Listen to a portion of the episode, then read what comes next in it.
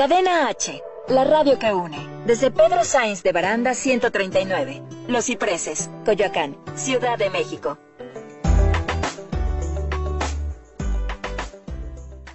Las opiniones realizadas en el siguiente espacio son responsabilidad de quien las expresa. Cadena H Radio se deslinda de los comentarios o contenidos generados en el mismo.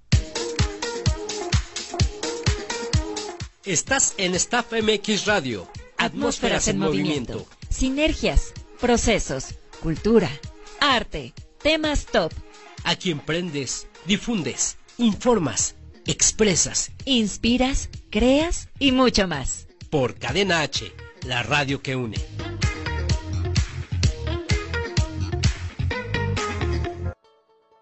Hola, ¿qué tal? Muy buenas tardes. Estamos aquí en Staff MX Radio por Cadena H, la radio que une. Y hoy estamos muy, muy, muy contentos porque tenemos una invitada, una invitada de primera, es una, una amiga que conozco desde, ahorita estábamos haciendo recuento desde, sí, desde 2016, 2015, 2014. Yo digo que por ahí de 2014 la conozco, eh, le he estado siguiendo sus pasos, es, es una chica eh, que tiene eh, esa alma de emprender en, cada, en cada camino, en cada paso y en cada proyecto que, que da y es este, realmente muy buena en lo que hace. ¿Cómo estás, mi querida María Martínez?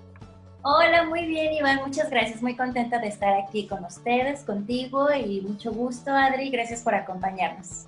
Sí, oigan, sí, pude haber confundido porque quise eh, este, presentar a Ariana y dije, ¿qué, ¿cómo estás, mi querida María Martínez? De quien me refería a la de Ariana Oropesa y obviamente mi compañera es María Martínez. ¿Cómo estás, mi querida Ariana Oropesa? Muy bien, muchas gracias. Muy feliz de que podamos platicar. Y sí, tienes razón. eh, De acuerdo a nuestra amistad en Facebook, nos conocemos desde 2015. Desde 2015, más o menos por ahí. Este, yo ahí este, comencé a saber lo que era Ariana Oropesa y Fotofestín, que vamos a hablar muchísimo eh, de, de todo lo que hace, de todo lo que es Fotofestín y todo lo que hace acerca de emprendimiento, marca personal y demás. ¿Cómo estás? Eh, bueno, ya te pregunté cómo estás, mi querida María. Oye, personaje del día y frase del día, tú los tienes. Claro que sí. Miren, eh, la frase que escogí para hoy dice, la vocación es la fuerza interior que arrastra al hombre a cumplir su destino. ¿De quién es esta frase? Esta frase la dijo Manuel M. Ponce. Manuel M. Ponce es considerado uno de los compositores más prolíficos presente en el panorama de la música de concierto en nuestro país y es quien tiene mayor proyección internacional. Él nació el 8 de diciembre de 1882 y desde niño Manuel M. Ponce dio muestras de una gran facilidad para la música. Fíjense que a los nueve años compuso su primera obra pianística. Formó parte de un coro infantil y fue organista en Aguascalientes. Y a partir de 1900 se traslada a la Ciudad de México para ingresar a estudiar en el Conservatorio Nacional de Música. Y en 1904 viaja a Europa y está por Polonia y en Berlín estudiando por allá.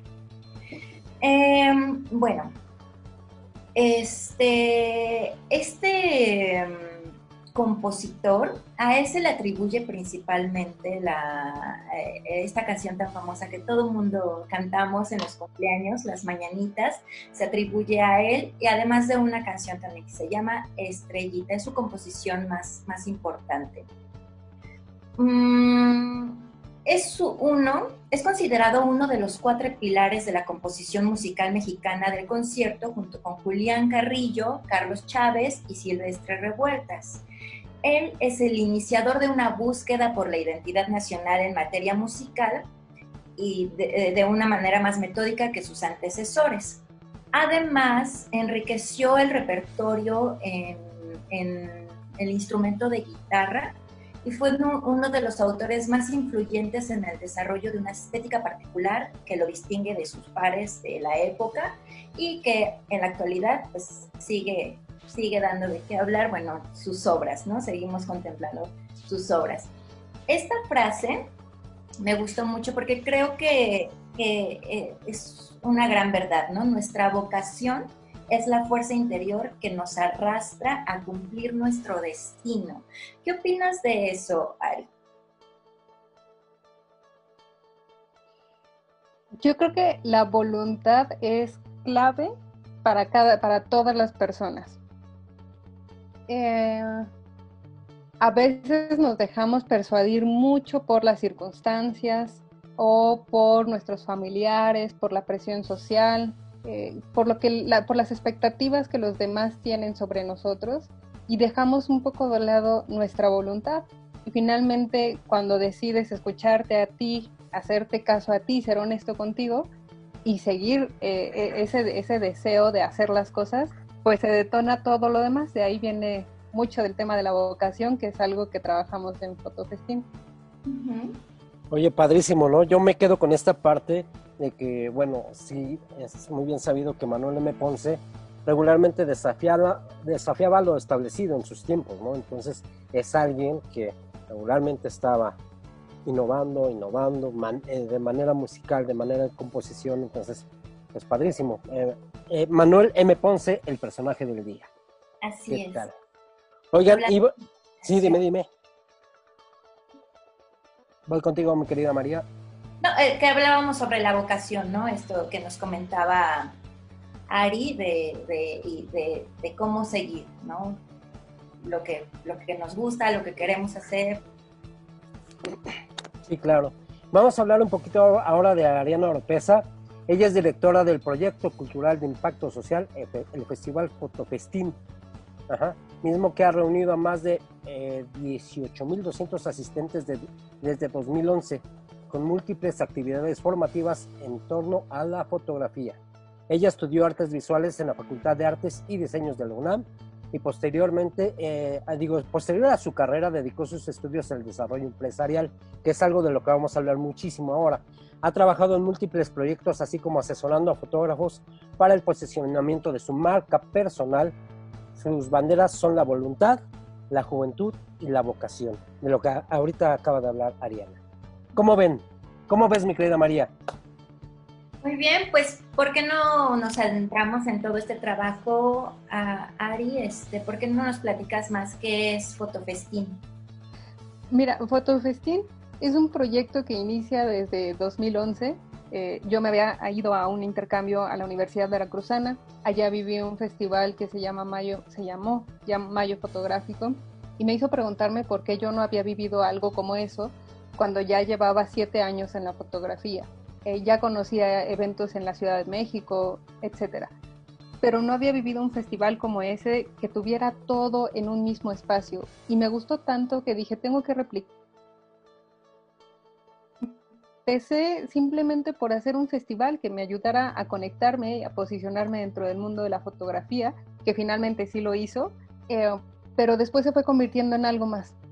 Conocí a Norma Montañez, que es eh, nuestra responsable del programa de voluntariado y me di cuenta que yo como recién egresada me faltaban cosas que necesitaba para entrar al campo laboral. Y me di cuenta de que no nada más era yo, sino que eran mis compañeros de generación. Y luego no nada más mis compañeros de generación, sino cada, cada grupo de voluntarios que conocía, cada alumno, todos tenían el mismo problema. Egresamos y nos faltan herramientas. Y entonces Fotofestín se convirtió en algo más.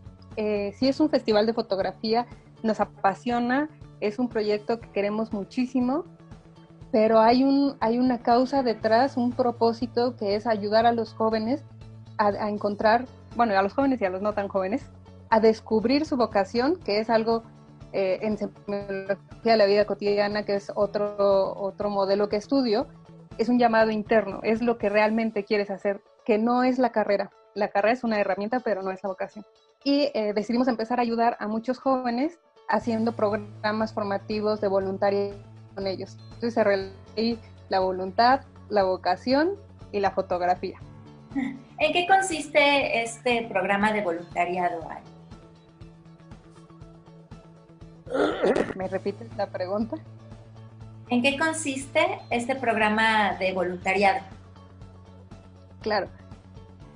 Hay, eh, en México el voluntariado no está tan posicionado no es algo muy común porque trabajar gratis, siendo uno de los países que trabaja más horas, eh, en, términos laborales no es algo muy aceptado. Trabajar gratis mm, como que tiene muchos estigmas. Lo que nosotros hacemos es trabajar con jóvenes en un programa de voluntariado. Es decir, nosotros no los convocamos para que operen un evento o ponte aquí aguas en el maratón o ese tipo de, actividades voluntarias. Se valen, están bien, hay muchas en México, pero lo que nosotros hacemos es un programa eh, de tres ejes.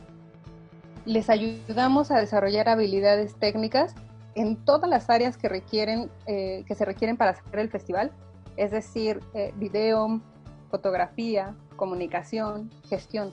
Ellos se encargan de hacer todo. Contactan a los ponentes, les hacen su sesión, les hacen sus notas, preparan todo el festival.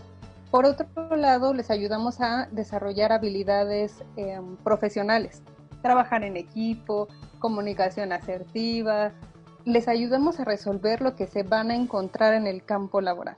Y finalmente, les ayudamos a desarrollar habilidades personales. Hay chicos que están terminando ya la licenciatura y dicen, no sé hablar en público, no sé hacer amigos, tengo poca confianza en lo que hago o no sé qué voy a hacer.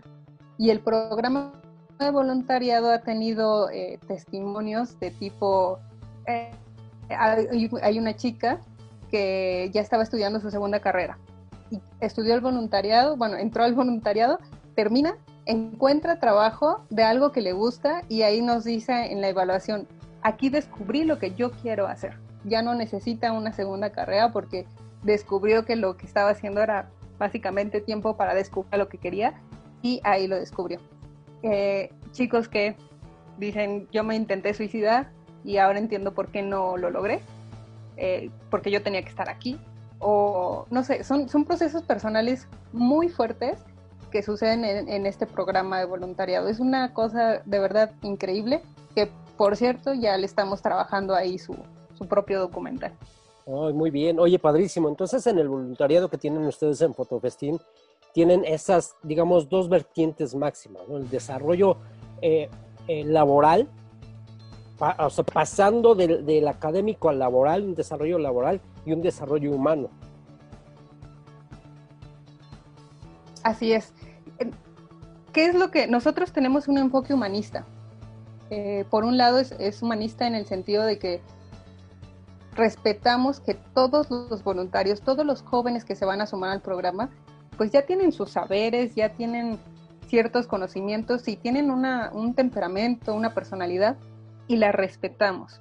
Nosotros solamente los vamos guiando para que se encuentren con ellos mismos, que se hagan preguntas y que se descubran a sí mismos, porque para muchos esta va a ser la primera vez que van a hacer un trabajo introspectivo y eh, al mismo tiempo no dejamos de lado las habilidades profesionales, laborales, perdón. ¿Por qué? Porque la escuela nos prepara muy bien en cuestiones pues técnicas, algunas prácticas, pero no nos prepara para estar con un grupo de seis personas que cada quien tiene sus personalidades, sus temperamentos y con quien no te puedes comunicar y luego tu jefe tiene no, no controla sus emociones o tú mismo no controlas tus emociones y confundes lo laboral con lo personal, ¿no? Entonces, ese, tipo de cosas las vamos trabajando en el programa de voluntariado.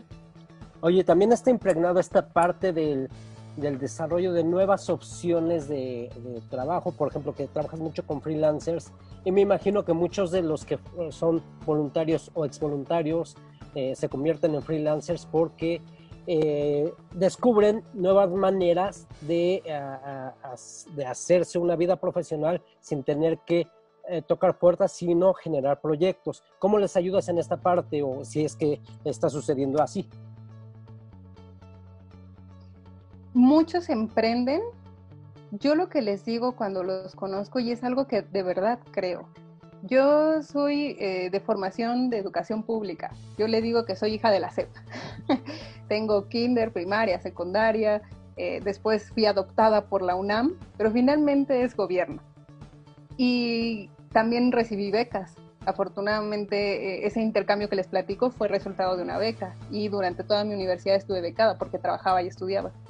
Yo les digo que un universitario tiene una responsabilidad. todo, todo el pueblo no es que tu colegiatura cueste 20 centavos o 10 pesos. Lo que significa es que hay muchísima gente trabajando allá afuera para que tú estudies. Y si tú estudias y llegas a tener una carrera universitaria, tienes la obligación de hacer algo más con esos saberes y con esos conocimientos. Tienes la obligación de salir a dar lo máximo y compartir lo que sabes. Y eso muchas veces significa emprender, darle trabajo a las demás personas y generar oportunidades eh, o, canales de comunicación que no se hubieran abierto si eh, nos hubiéramos quedado en una actitud a lo mejor más eh, pasiva. Una característica de los voluntarios es que ellos son proactivos. Los incitamos mucho a decir, tú propon, y de repente los aventamos a, ah, sí, oye, hay que hacer una actividad, una guerrilla, no sé qué cosa. ¿Vas? no, ¿cómo crees? Pues yo nada estaba dando la idea, ¿no? ¿Vas? Nosotros confiamos en que el error es parte del aprendizaje. Y Fotofestina es un espacio eh, libre, seguro, en donde ellos pueden llegar y ya no tienen que aparentar si saben o no saben de foto o video o gestión o lo que sea. Aquí entran y todos se apoyan para lograr un proyecto en común que es Fotofestina.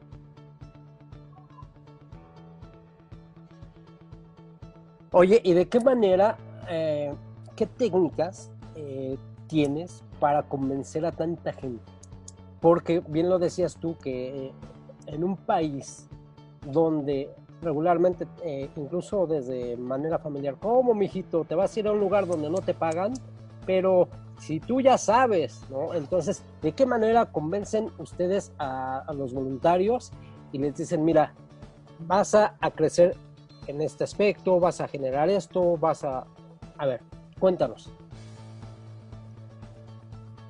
Fíjate que es un tema interesante, porque los voluntarios, y ahora lo, están viviendo muchísimo, en la última generación que fue en octubre del año pasado, lo vivieron muchísimo. Vivieron un proceso de cinco meses en el que sus familiares empezaron a insistirles que ya pararan, que ya no fueran al programa. Y muy en un sentido rebelde, muchos lograron quedarse en el programa. Por eso, porque no comprenden qué es lo que está pasando dentro del voluntariado. Insisto en que suena como trabajo gratis, pero es mucho más. Es yo te voy a dar herramientas para que tú te descubras, descubras tu vocación y salgas adelante en el campo laboral. Eh, y tú me vas a ayudar haciendo, dedicando tu tiempo, tu talento y tu trabajo para que salga un proyecto.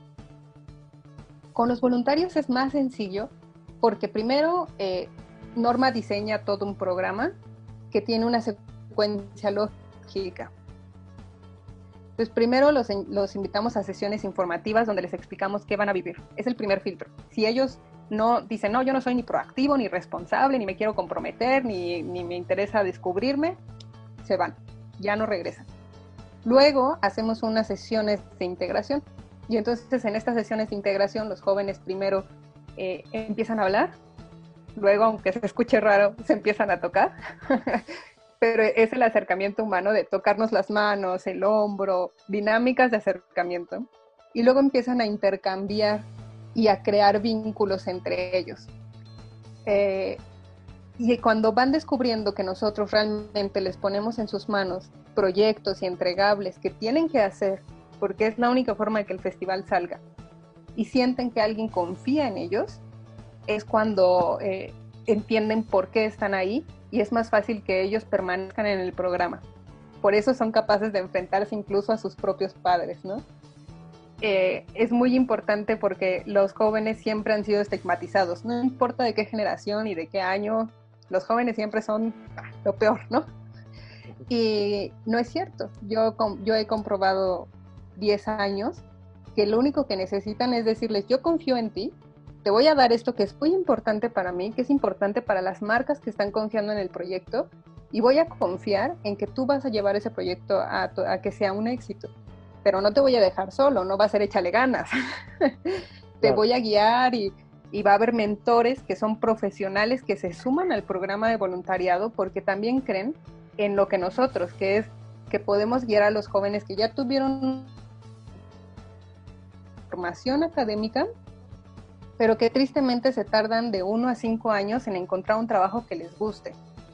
Por lo regular, eh, eh, que son mentores que asesoran a los jóvenes Y bueno, los apoyamos en esta parte técnica, los guiamos y ellos son los que llevan el proyecto a fin.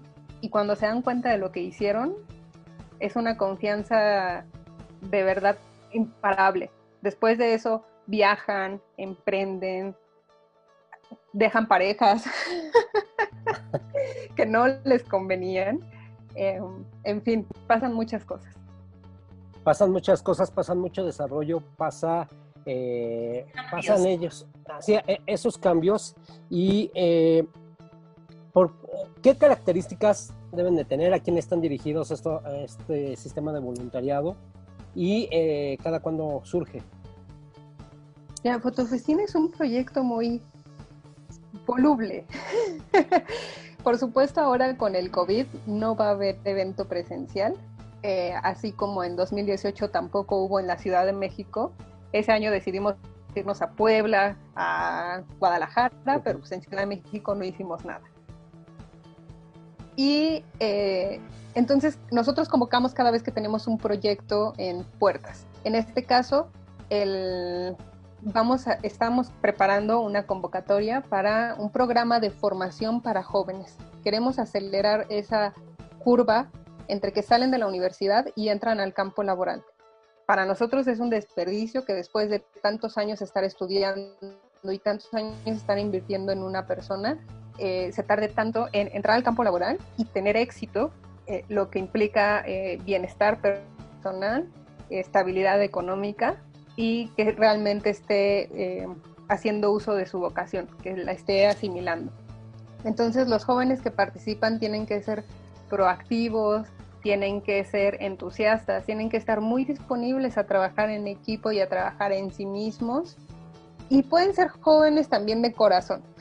También hemos aceptado eh, algunos jóvenes de cuarenta y tantos o un poquito menos, ¿no? De acuerdo a ciertas organizaciones ya no entran dentro del parámetro, pero para nosotros sí. El, el hecho de ser joven es decir, quiero seguir aprendiendo, quiero seguir haciendo cosas, quiero emprender, quiero aportar, quiero dar. Los voluntarios tienen que tener una actitud de servicio, pero desde el inicio. Bien, padrísimo. Ah, pensé que quería preguntar algo, María, pero mejor se fue con Susana a distancia. Oye, y una chica de 22 años que se, llama, se llamaba Ariana Oropesa en ese entonces, que fue al Festival de Mayo Fotografía en Veracruz, nos comentaste. Ah, Ajá. Eh, tenía esas necesidades. Ajá pero no tenía toda esta, esta infraestructura que ahora ya está generando Fotofestín, que lo, lo, vinieron generando ustedes desde cero, desde cero, conforme a sus necesidades y a, lo que también querían expresar. ¿Qué es lo que te empujó? O sea, ya, lo sé que tú, eh, tú nos comentaste hace rato. Yo no vi algo, yo no había visto algo como esto. Quiero hacerlo. Ajá. Pero ¿Qué te dio esa fuerza, esa sapiencia? ¿Qué, qué encontraste en ti para lograr eh, despegar?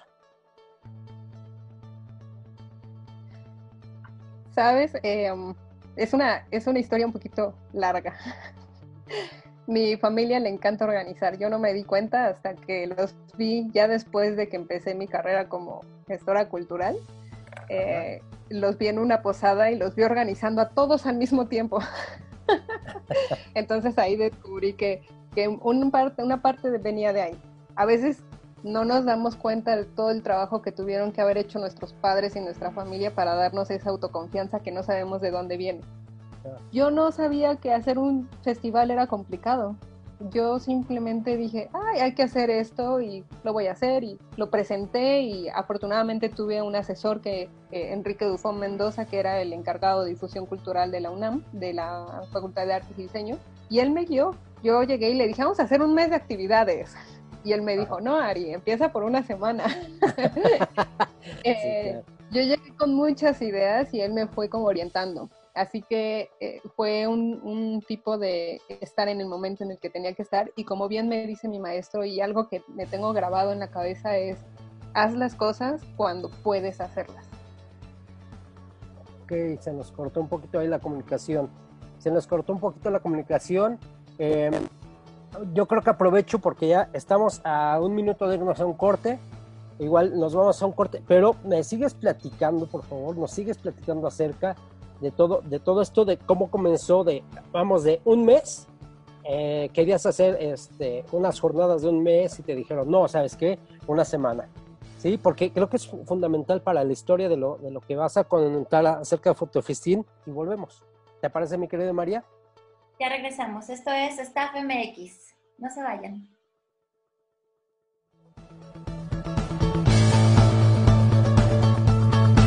Estás en Staff MX Radio. Vamos a un corte.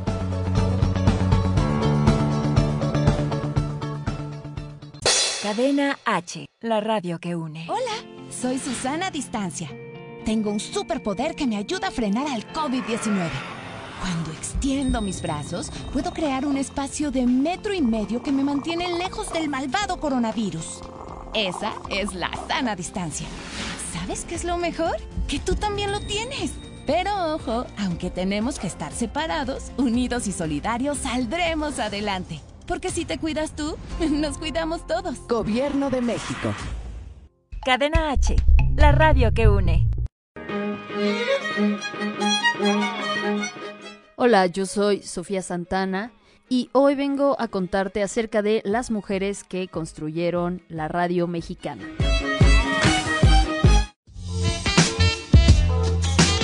Una de las mujeres que consolidó la radiodifusión en México fue María Luisa Ros Landa. Oriunda de Tulancingo Hidalgo, es considerada una de las primeras periodistas al trabajar primero como redactora en el periódico El Imparcial y El Mundo Ilustrado en 1903, posteriormente en El Universal hasta convertirse en directora del Universal Ilustrado en 1910. María Luisa construyó una carrera como periodista para luego incursionar en la radio por parte de la Secretaría de Educación Pública hasta la década de los 40.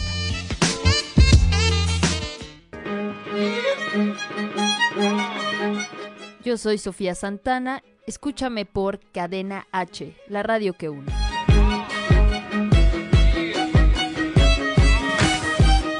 Ya son vacaciones, todos a empacar. Espera, no estamos de vacaciones. Hay que quedarnos en casa para frenar al coronavirus. Así cuidas la salud de tu familia y de los demás. Si vamos a otros lugares podemos contagiarnos o contagiar a otros como pasó en Italia. Por eso, playas, balnearios y hoteles están cerrados. Debemos ayudar para que la epidemia pase más rápido y así podremos disfrutar nuestro hermoso país. Pero hoy, quédate en casa. Gobierno de México. Cadena H, la radio que une.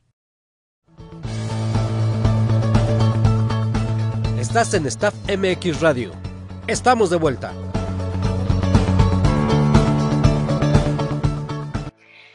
Ya regresamos, esto es Staff MX, eh, seguimos platicando en compañía de Ariana Oropesa, nos estaba platicando sobre Fotofestín y cómo inició con todo esto de, de los festivales, del apoyo que tuvo y qué, qué más nos podrías platicar, Ari? Fíjate que yo comparto muchísimo con los, con los jóvenes, porque doy muchas pláticas a universitarios, precisamente este impulso de que tienen el entusiasmo de crear algo, que lo hagan. Cuando yo empecé Fotofestín, no sabía que hacer un festival era algo complejo. De hecho, ya estando en el evento, se me acercaron dos, tres ponentes a preguntar, ¿y quién hizo esto? Y yo le decía, eh, pues yo y mi asesor, que era eh, Enrique Dufo Mendoza, que era el encargado de difusión cultural de mi facultad, que fue la que me, me aceptó el proyecto y me ayudó a hacerlo. Y pues la verdad es que no, no entendía por qué le sorprendía tanto, porque me decían, wow, o sea, tú y entre dos personas hicieron esto y decía, pues sí. Para ese momento yo estaba segura de que yo quería ser fotógrafa. Ya llevaba siete años estudiando fotografía. Y cuando empecé a hacer gestión me di cuenta de que mi llamado interno, sin darme cuenta, había estado hacia la gestión. Eh, cuando me di cuenta de que gestionar me parecía fascinante, interesante, me atrapaba, me despertaba todos los días, tuve que aceptar que lo mío, lo mío, no era hacer la fotografía, sino convocar a muchos fotógrafos. Y en ese mismo proceso de irlos buscando, porque cada año participaban entre 30 y 40 talentos aproximadamente, me di cuenta de que con cada edición era más complicado encontrarlos, que había gente muy talentosa con proyectos fascinantes, pero que era muy difícil encontrarlos. Contextualicemos a una joven recién eh, egresada de la universidad que domina la parte de la tecnología y que está contactando profesionales que no la dominan. Entonces me di cuenta de que era importante también ayudarles a los talentos a que se vean en internet, que se vean en redes sociales y de ahí también que les hiciéramos eh, su propio video, su entrada en el blog de photofesting.com y eh, bueno, han pasado por ahí más de 350 talentos de la fotografía. Ok, esa es una de las maneras más fáciles de entrar de, la, de la, del rollo de universitaria al rollo laboral, al rollo empresarial, pero con la marca definida de, vamos a ponerle así, de complicarte la vida. Porque precisamente lo, tú lo dijiste hace rato, es muy difícil, es complicadísimo, complicadísimo iniciar algo, pero mucho más organizar a tanta gente. Te puedes organizar tú de repente tus ideas, pero organizar a tanta gente con tantas formas de ser eh, completamente. los fotógrafos hay mucha diva, hay mucha gente que cree que, que, que, tiene toda la razón, y no nada más en los fotógrafos, en muchos artistas, en mucha gente en todos los ámbitos. En muchas profesiones, ¿no? En muchas profesiones, en la locución, en todos lados, entonces todo el mundo sabe. Y cuando tú haces algo, ah, ¿por qué lo hiciste así? ¿Por qué lo hiciste así? ¿Por qué lo hiciste? ¿Cuántas? A ver, cuéntanos todos esos avatares de los, que tú has tenido con Fotofestín. Híjole, son muchísimos. Bueno, así no todos. ¿Sabes? Te puedo contar el más reciente, por ejemplo. Eh, nosotros hicimos el festival de 2019 planeado para la primera semana de agosto, con la primera sede. Luego nos dimos cuenta de que la primera sede era muy cara. ya teníamos el sí, pero las condiciones de colaboración, porque era dentro de la universidad, eran muy altas en cuestión de económico y condiciones administrativas y demás. Entonces renunciamos a esa primera sede que era muy buena y era la que yo quería.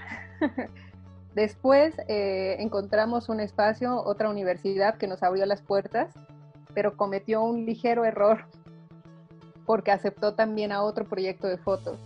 Y hubo una falta de comunicación entre corporativo y, el campus.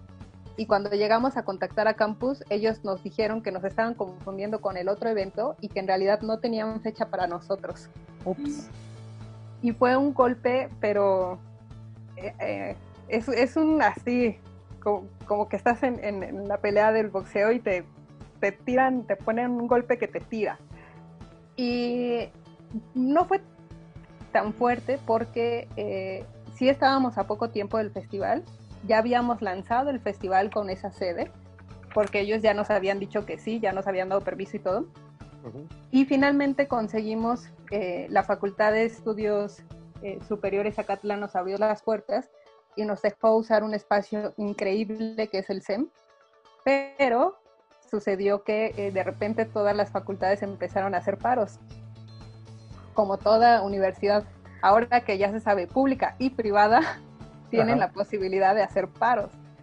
Así que eh, nos tocó, porque nos tocó el, el, 2 de octubre, hicieron paro y perdimos dos días de actividades. Te puedo decir que ese, ese golpe, ese acaban de hacer asamblea, acaban de definir que se cierra la sede, sí fue un, un golpe muy duro. Pero afortunadamente cuando tú te dedicas a impulsar a la gente a hacer, hagamos esto, hagamos que esto crezca, que realmente suceda, se apropian de eso.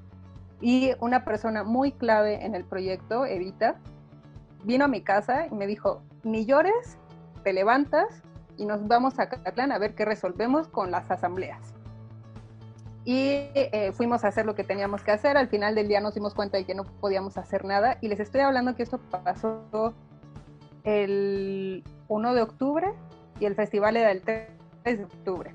Así que al día siguiente tuvimos que eh, hacer todo, hablar con los voluntarios, hablar con los talentos, hablar con patrocinadores y tomar una decisión. ¿Qué hacíamos? seguíamos con el evento porque había gente que venía de otros estados, mucha gente que venía de otros estados.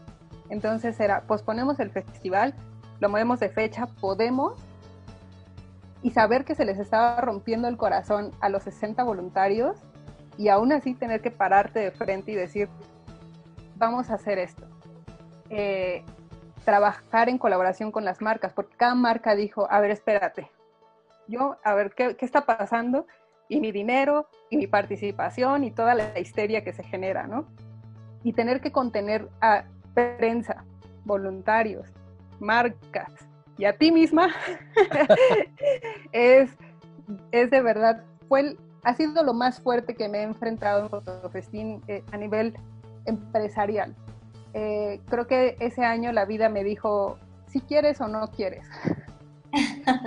Porque si quieres, esto va a pasar. O sea, esto, esto puede pasar. Y si no quieres, ya bájate del barco, dile adiós al proyecto y se acabó. Y definimos que seguíamos. Hicimos el evento y ahorita seguimos con el proyecto porque lo que hacemos con los jóvenes y lo que pasa con los asistentes cuando viven un fotofestín es lo que lo hace invaluable. Así que, bueno, aprendizajes hay muchísimos. Y hay que seguir adelante a pesar de las adversidades, ¿no? Porque justo pueden pasar mil cosas. Ahora estamos viviendo esta época del coronavirus y muchas empresas se han visto afectadas, muchos eventos, y tenemos que encontrar la forma de seguir adelante y de hacer lo que realmente queremos hacer con los medios que tengamos en ese momento, ¿no? Y como pueda y de la mejor forma posible, ¿no? Así es. Sí, fíjate que, esta parte, eh, cuando muchas veces comienzas a generarte tu proyecto y comienzas a ver un mundo de posibilidades, como por ahí dice un eslogan, regularmente te planteas estas partes positivas, ¿no? ¿Qué es lo que quiero hacer? ¿Cómo lo sueño? ¿Cómo voy a, lograrlo? Ya hago mi plan de negocios y hago esto. Y entonces hay situaciones como las que ustedes acaban de nombrar que están fuera de todas manos posibles. Y esas también son posibilidades que regularmente no aprendemos a, plantearnos. Si de, inicio estudiar algo, lo que quieras estudiar, no te, no te forma para una vida ah, este, profesional o de emprendedor y tienes que estar picando piedra y reaprendiendo. Ahora, este, estas, estas cosas que, que surgen de muchas veces de la nada o que son eh, imposibles de solucionar muchas veces, eh, te golpean, como dices, y em, para un emprendedor, ¿qué es un golpe? Híjole, es que pueden venir de varios lados. Eh, yo lo que estoy viviendo ahorita con la cuarentena es que tengo un niño de cuatro años que me está, mamá, mamá, mamá, mamá, mírame, mamá juega conmigo, mamá, ¿por qué estás aquí? Pero no me, no me haces caso y eso te tira emocionalmente. Eso puede ser un golpe, eh, un golpe emocional. Yo cuando asesoro a fotógrafos y en general a profesionales independientes, lo que siempre les, comento es que la vida es, como un equilibrio, es una balanza. Y si le echas mucho al trabajo y va, te va a ir muy bien en el trabajo, pero si vas descuidando tus relaciones y tus vínculos eh, personales, eso tarde o temprano va a llevar la energía hacia allá. Eh, los golpes yo creo que son mucho de eso. Es algo que descuidamos, es algo que no vimos, que fuimos ciegos ante eso y que cuando llega te desbalanza, ¿no? Eh, en el caso de, la cuarentena, pues a lo mejor no, no es habitual que preveamos eh, una, una situación como esta, una pandemia mundial, pero sí nos damos cuenta de que no hicimos ahorros, de que no teníamos un plan de emergencia, de que los huevos estaban en la misma canasta y de que no te preparaste para un momento como este. Entonces, un golpe puede ser económico. Eh, yo he tenido deudas que les cuento. y, es un golpe duro el saber que, le debes a una persona que confió en tu proyecto y que no, no pudiste conseguir el dinero para pagarle, es duro. Eh, ese puede ser otro golpe. Finalmente, creo que un emprendedor lo que tiene que aprender es a levantarse muy rápido y a entender por qué está haciendo lo que está haciendo. Y si ese por qué es tan grande y es más grande que él mismo y entiendes que sobre ti está la nómina de alguien que a lo mejor tiene familia o depende algo de ese dinero, te responsabilizas mucho más que simplemente decir, ah, tiene que salir tal cosa. No, esto es de personas, no, no es nada más de dinero, eh, es de mucha disciplina y mucho trabajo. Un emprendedor tiene que estar todo el tiempo trabajando en sí mismos porque a veces nos equivocamos en algo y no lo podemos ver. Y hasta, que, te, hasta que tocas fondo, entiendes que tienes que cambiar algo pero es un área de oportunidad para justo aprender de eso, ¿no? Aprender, sí, a levantarnos las veces que sean necesarias, pero además eh, sacar lo mejor de eso que pasó, ¿no? O, saber cómo solucionarlo eh, en un futuro también, ¿no? Prever el futuro. Oye, Ariana, una preguntota. ¿La disciplina va conforme a la realidad o conforme a los sueños? ¡Wow! La disciplina creo que tiene que ver con los, con los pensamientos, las creencias y los valores que tiene cada persona. Eso es eh, también de semiología de la vida cotidiana, que es el modelo que les, comento que estudio. Y tiene que ver con que cuando entiendes el beneficio de algo, te comprometes con eso. Eh, yo, por ejemplo, como disciplina, no me salto los saltos, ni como peatón. o sea, puede no venir una camioneta, ningún coche, y ahí estoy solita en la calle así de, no te lo pases, no te lo pases. Porque me parece injusto que si de repente viene un coche confiando en que él tiene el SIGA, me encuentre a la mitad de la calle. Entonces entiendo el beneficio que como sociedad nos da. Por eso, igual, desde el primer día de caso de coronavirus en México, estoy encerrada en mi casa, porque puedo y porque mi disciplina me dice, sigue las reglas como se te presenta. Eh, creo que la disciplina tiene que ver mucho más con el compromiso. Oye, padrísimo, padrísimo. Oye, otra pregunta que, por ahí teníamos atoradita, pero ya está surgiendo. Fotofestín y Ariana Oropesa, ¿qué, eh, ¿qué le ha, ¿cuáles son los aportes a la sociedad a la ciudad, a, los, a la fotografía? ¿Cuáles son los aportes de Fotofestín y de Ariana López? Yo te lo, te lo puedo responder en dos, eh, en dos ejes. El primero, cuando una persona sigue su llamado interno, se convierte en una persona más plena. Suena, suena cursi, pero cuando te descubres y te, te encuentras contigo, puedes hacer muchas más cosas, confías en ti, te das más reconocimiento, recibes más apoyo de los demás, porque otras cosas pasan. Cuando haces lo que te gusta y lo que te sale bien y lo que puedes hacer, las personas son más felices y van contagiando a los demás. Eso es por un lado. Eh, por el otro, una persona que está haciendo lo que debería de estar haciendo, que es su vocación, tiene más posibilidades de tener estabilidad financiera. Y una estabilidad financiera no es eh, no es que busquemos ser los ricos o, o fifís o lo que sea, ¿no? No significa una connotación negativa. Es que el dinero hace cosas. Con el dinero puedes donar, con el dinero le puedes dar de comer bien a tu hijo, con el dinero puedes eh, hacer proyectos y sostenerlos el tiempo que sea necesario hasta que, hasta que tengan vida propia. Pagar, tus préstamos. pagar tus préstamos. eh, entonces, Fotofestín lo que provee es que un joven que entra al programa de voluntariado, que vive el, programa, que se descubre a sí mismo, que sale y empieza a trabajar en lo que sí le gusta, le enseña a los demás que sí se puede trabajar de algo que te gusta, lo contagia, genera empleos, genera proyectos y mueve el sistema económico.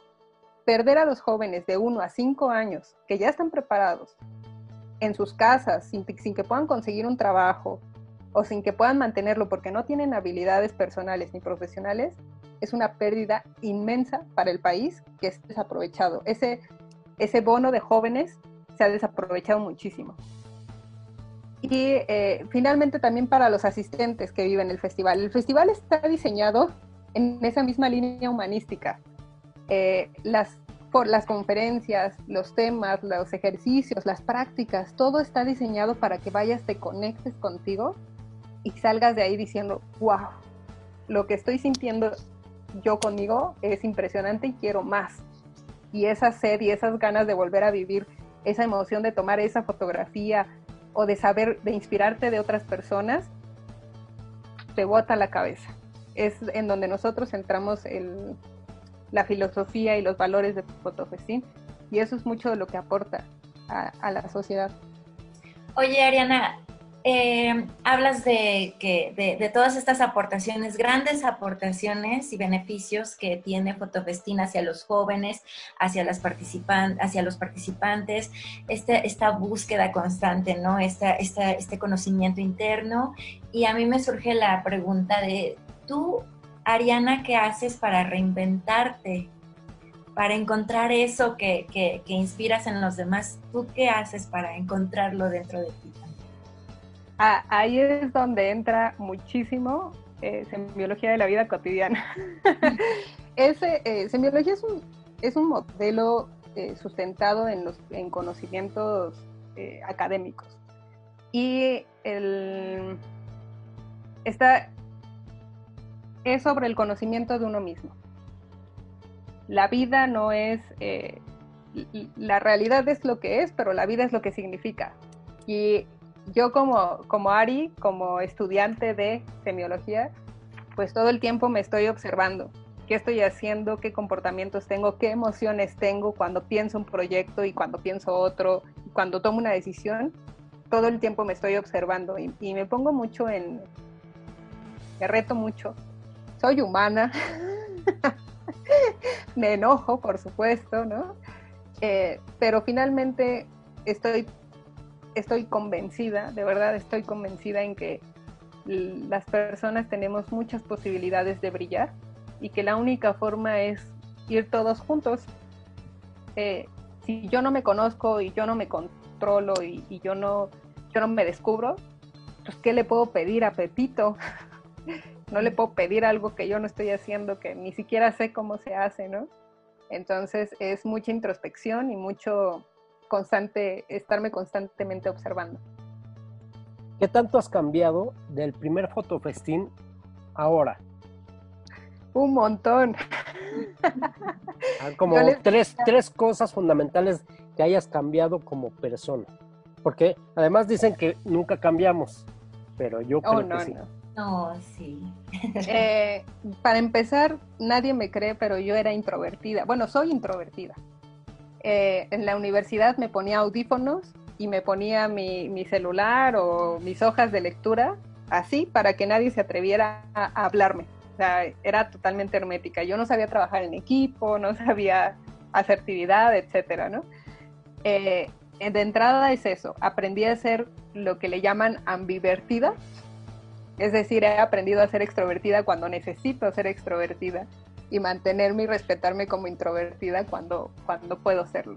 Porque es tu esencia, ¿no? Porque es mi esencia, claro, es, de ahí es de donde parto, pero identifico que hay cosas que no me funcionaban. No podía hablar con talentos, no podía hablar con marcas, entonces me di cuenta que tenía que cambiar eso. El segundo es que yo siempre digo que en el 2012, en el segundo festival, me dediqué a echarle estrés a todos. Ten mi estrés, ten mi estrés, oh, ¿no? y me di cuenta de que eso está pésimo. Los pobres voluntarios terminaron así, dos que tres y los quebré y, sí me decían, no manches, no, o sea, que se es trabajar así. Y me di cuenta de eso y dije, no más, de aquí en adelante voy a trabajar sobre mi estrés.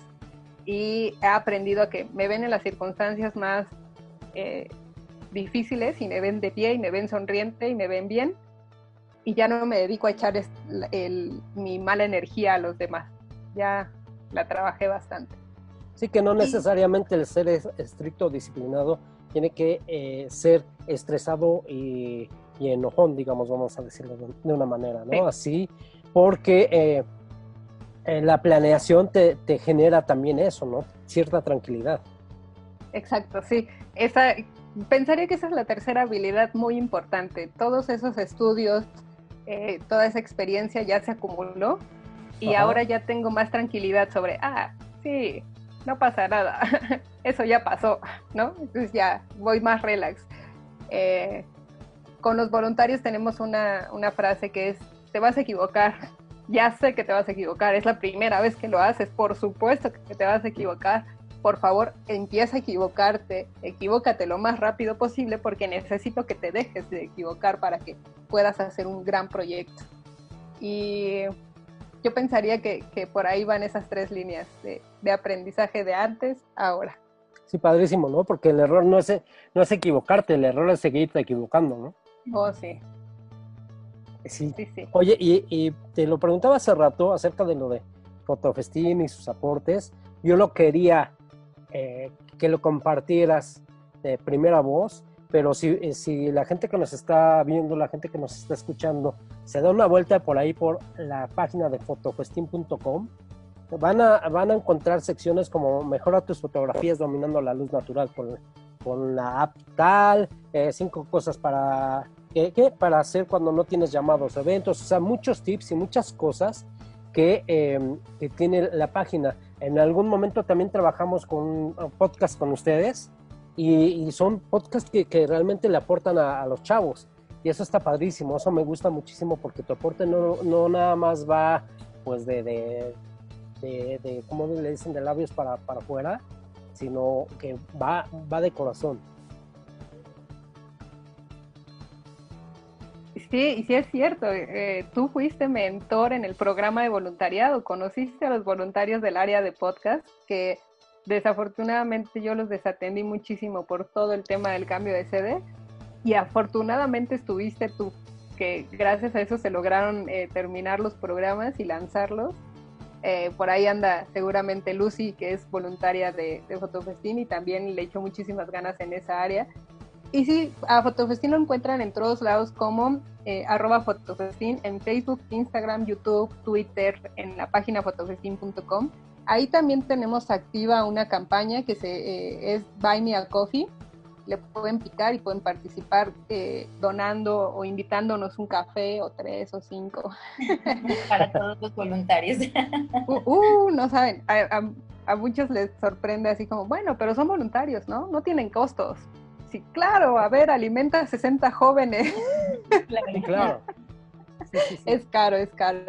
Pero eh, sí, sí hay muchos eh, gastos que no se ven, pero que son necesarios para que sigamos operando. Y si conocen el proyecto, si se involucran, si, si apenas eh, van teniendo el primer contacto y les gusta lo que creamos, pues bueno, los invitamos ahí a invitarnos un café. Y por supuesto el podcast está en Spotify, en Apple Podcast, eh, en el mismo fotofestín.com.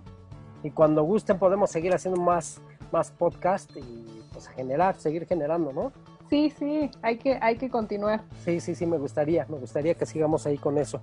Oye, Ariana, tenemos nosotros una dinámica con la cual igual conocemos eh, más de, de, nuestro invitado, de nuestra invitada en este caso, obviamente. Y es la dinámica, es, nosotros te decimos una palabra y tú respondes con la primera palabra que se te viene a la mente. Ajá. ¿Sí? Y va mucho con lo que tú practicas mucho y te centras y te redescubres y te regeneras. ¿Va? Em, ¿Tienes ya tus palabras, mi querida María? Sí. Comienzas. ¿Empezamos? ¿Sí? La primera palabra es niñez. Juventud. ok. Fotografía. Amor. Finanzas. Oh, bienestar. Disciplina. Trabajo. Riesgo. Ah, valentía. Jóvenes. Voluntad. Pasión. Pensé de nuevo en amor. Golpes. Realidad. Mente. Conocimiento. Retos. Adelante. Con todo. Con todo. Eso. ¿Eres una persona valiente? Ya terminamos esa parte. ¿Eres una persona valiente? Yo creo que sí. Yo creo que en, lo más profundo de mi ser vive una revolucionaria. Eh, creo que el voluntariado es una forma de eh, trabajar con la sociedad civil de forma silenciosa. Me gusta bastante ahí cuestionar el sistema y, saber hasta dónde sí y hasta dónde no. Y eso hace fascinante el mundo del, emprendimiento y de, de todo. Las decisiones que se toman a nivel empresarial son, son fascinantes. el que alguien decida, oh, voy a tomar la decisión de romper tal regla porque estoy enojado. Y es como, eso no va con el negocio, no importa. No, ok. es, interesante. Sí tienes que ser valiente. Sí, claro. Pero también lo que, lo que decimos muchas veces, el tomar una decisión enojado o feliz no necesariamente es la correcta. ¿Tú cómo ves? Muy cierto. Tienes, eh, las emociones tienen que estar bajo control para que sepas que estás tomando una decisión eh, con la conciencia de cuáles son las consecuencias de esa decisión. Es lo que tienes que hacer. Más allá de la emoción de estoy enojado o estoy feliz, pues cuidar tus palabras y saber que te puede traer consecuencias que no te van a gustar después. Oye, también eh, quedamos en hablar acerca de esta parte de tu proyecto. Ya, ya vamos a terminar, tenemos unos 3, 4 minutos para hablar acerca de marca personal para freelancers. ¿Qué onda con esto? Súper rápido. Eh, ya llevo cinco años dando talleres de asesoría para eh, independientes, especialmente para fotógrafos. Durante el taller lo que hago es trabajar primero qué quieres. Suena tonto, pero la mayoría de las personas no saben qué quieren. Entonces empezamos trabajando por eso y lo hago metodológicamente. Utilizo eh, eh, herramientas que se emplean para el emprendimiento, pero aplicado a la persona para que definan qué quieren, eh, qué tienen y qué pueden. Y a partir de eso construimos una marca personal que es, así como todo, existen las marcas comerciales que ubicamos de todos los productos que se venden, cada persona tiene la posibilidad de crear, de construir de transmitir y de proteger su marca personal. Cuando comunicas constantemente lo que haces y por qué lo haces, es mucho más sencillo que el trabajo constantemente te esté llegando, los proyectos sigan llegando, que es lo que necesita un independiente. Así que el trabajo de marca personal es posicionarte en la mente de posibles clientes y eh, que lleguen, eh, es mucho como hay temporadas de sembrar y hay temporadas de cosechar después de sembrar tu marca personal durante un tiempo, empiezas a tener eh, este beneficio de clientes que llegan porque saben quién eres, se conectan con tu propósito, con lo que tú haces y eh, pues apoyan tus proyectos y te quieren contratar, que eso es algo muy importante. Sumamente importante. ¿Algo más que quisieras agregar, mi querida María? Eh, nada, que me parece muy interesante todo el trabajo tan amplio que tienes, Ari, este, porque no solo tú como artista visual, sino con el trabajo de los jóvenes y también con estas marcas para los freelancers.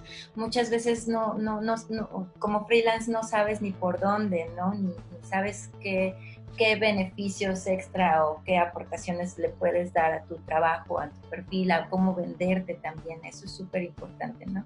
Y pues nada, pues muchas gracias. Gracias por acompañarnos en el programa. Eh, por mi parte es, todo. Quedo fascinada de, de, conocerte, de aprender de ti y muchas gracias. muchas gracias, María. Fue la marca personal a Ariana Oropesa de Fotofestín la creadora, la directora, la generadora y regeneradora eh, eh, aquí de, de, de, Fotofestín y de marca personal de mucha, mucha gente. Eh, te deseamos todo, todo, todo lo mejor. Deseamos que, esta, que este bache en el que estamos entrando de manera global lo libres lo más pronto posible.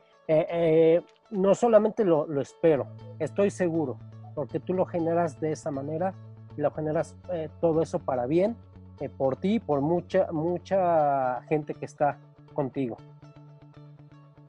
Muchas gracias, Iván. Muchas gracias por permitirme llegar a nuevas personas y contarles la historia de Fotofestín, que crean en los jóvenes, eh, que son muy capaces de hacer muchas cosas y que probablemente el mundo esté en sus manos. Entonces hay que confiar en ellos y confiar en nosotros mismos, cambiar las cosas que, que no nos están funcionando y muchas gracias a ustedes, de verdad. Pues esta es tu casa, Staff MX Radio es tu casa, aquí también Cadena H, la radio que une, eh, aquí con todo, con todo, con todo, con todo el amor eh, eh, posible para generar estos cambios. Sabemos que ahora estamos entrando a una fase más complicada de esta cuarentena, que ya este, es la fase 3, pero les pedimos a todos que se queden en casa, que seamos disciplinados, como dijo Ariana Lopeza, que eh, sigamos generando, se puede generar muchas cosas y muchos cambios desde nuestro interior, desde nuestra casa, desde nuestros pensamientos y desde lo que avisoramos. Muchas gracias por estar con nosotros. Eh, ¿Algo más? Nada, este, gracias, nos vemos la próxima semana. Cuídense, cuídense mucho, cuídense entre todos, este, a sus familiares, como bien lo dicen, no salgan y esto va a pasar rápido. Así hagamos que esto pase más pronto. ¿Algo más? Muchas gracias. Ariana. ¿Sí? Nada más, cuídense, quédense en casa y cuiden a los demás. Perfecto. Un abrazo a todos, muchas gracias. Esto fue Staff MX Radio. Gracias por generar atmósferas en movimiento. Esto fue Staff MX Radio. Por Cadena H, la radio que une. Cadena H Radio es una estación de difusión educativa y cultural con instalaciones en Pedro Sáenz de Baranda 139, Los Cipreses, Coyoacán, Ciudad de México.